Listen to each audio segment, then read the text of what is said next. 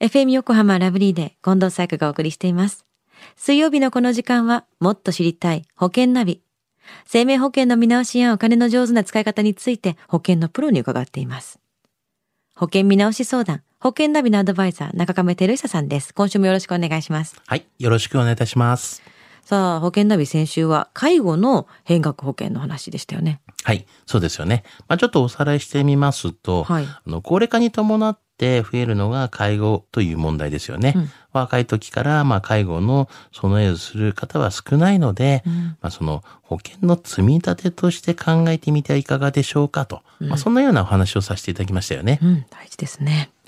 では中亀さん、今週はどんな保険の話でしょうか？はい。今週はですね、若い人向けのですね、変額保険についてお話をしたいなというふうに思ってます。うん保険は若い時に加入をっていうのはもう何度もお話しされていますけども、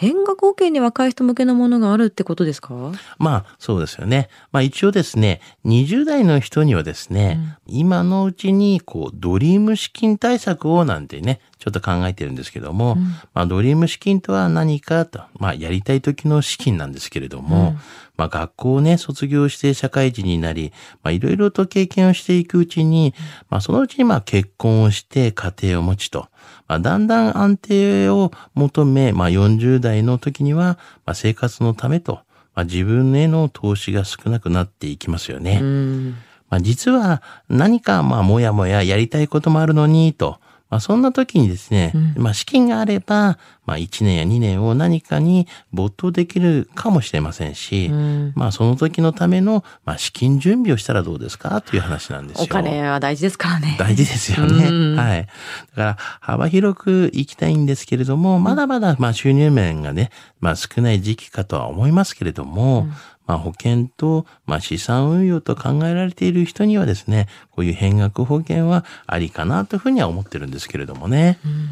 では、具体的にはどんなふうに使うんですか？あの、例えばですね、まあ、二十歳のまあ女性とかいますよね。まあ、月々1万円ぐらいの保険料でいくと、まあ、保証的なものっていうのは、まあ、大体700万弱ぐらいの保証がやっぱあるんですよね。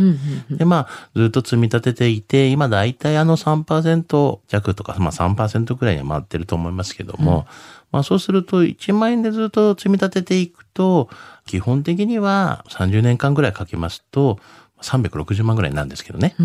で、それが大体3%で回ってると436万ぐらいになって、80万弱ぐらいがね、あの、まあ、プラスになるとプ。ラスにまあね。パーセンテージで言うと121%ぐらいになるんですけども、うんうん。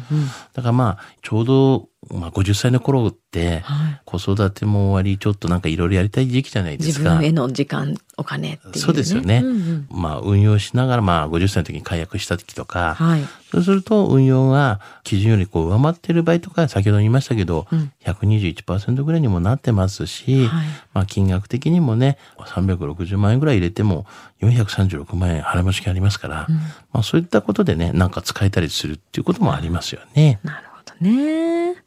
他には若い人向けの変額保険ってどんなものがあるんですか？はい。あとはですね、こう20代で、まあ、備えるものにですね、まあ、お子さんの学習保険があると思うんですよね。うん学習保険だと、あまり面白くないなと思う人もいるかもしれませんけれども、はいまあ、そのような人に変額保険って一つの活用方法ではないかなというふうには思うんですね。うんうんまあ、普通の貯金だったらまあ保険じゃなくてもって思う方もいますからね。そうですねんうん、では具体的にどんな風に使うんですか？はい。あの、やはりあの、学習保険ってやっぱり、まあ、20代でですね、まあ、ご結婚されてから、で、それからまあ、大体子供ができてという話になると、まあ、10年、15年経てば、まあ、40歳ぐらいになってしまいますよね、と。はいはい。まあ、その頃にまあ、大学生がいるとかいう話になりますけども、まあ、ここでは大体、えー、20代に、まあ、1万円ぐらいの変額保険が入ったとして、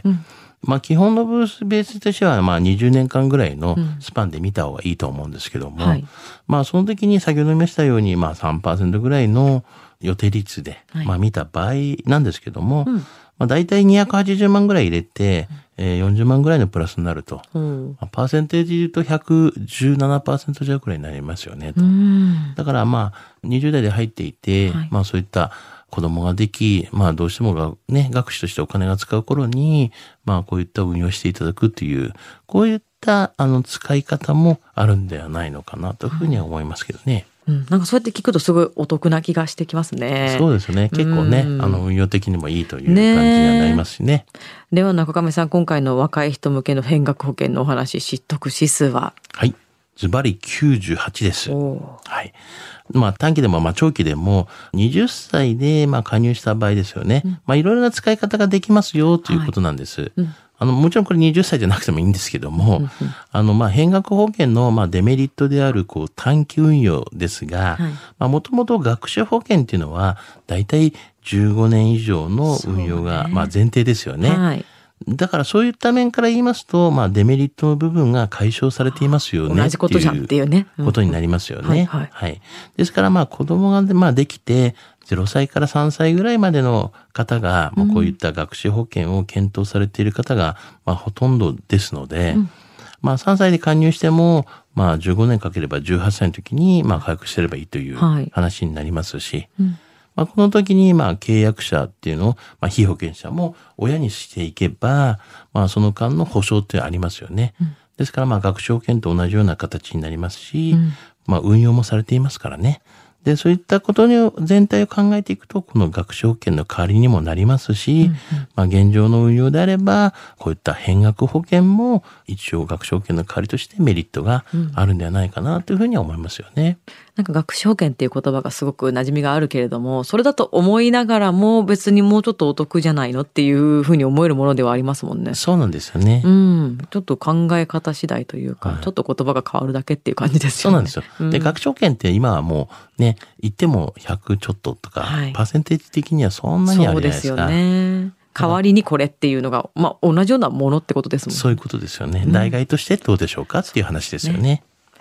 今日の保険の話を聞いて興味を持った方、まずは中亀さんに相談してみてはいかがでしょうか。詳しくは FM 横浜ラジオショッピング、保険ナビ、保険見直し相談に資料請求していただくか、直接株式会社中亀にお問い合わせください。無料で相談に乗っていただけます。インターネットで中亀と検索してください。資料などのお問い合わせは FM 横浜ラジオショッピングのウェブサイトや電話番号045-224-1230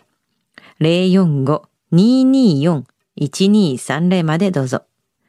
そして保険ナビは iTunes のポッドキャストでも聞くことができます。保険ナビで検索してください。もっと知りたい保険ナビ。保険見直し相談。保険ナビのアドバイザー中亀照久さんでした。ありがとうございました。はい、ありがとうございました。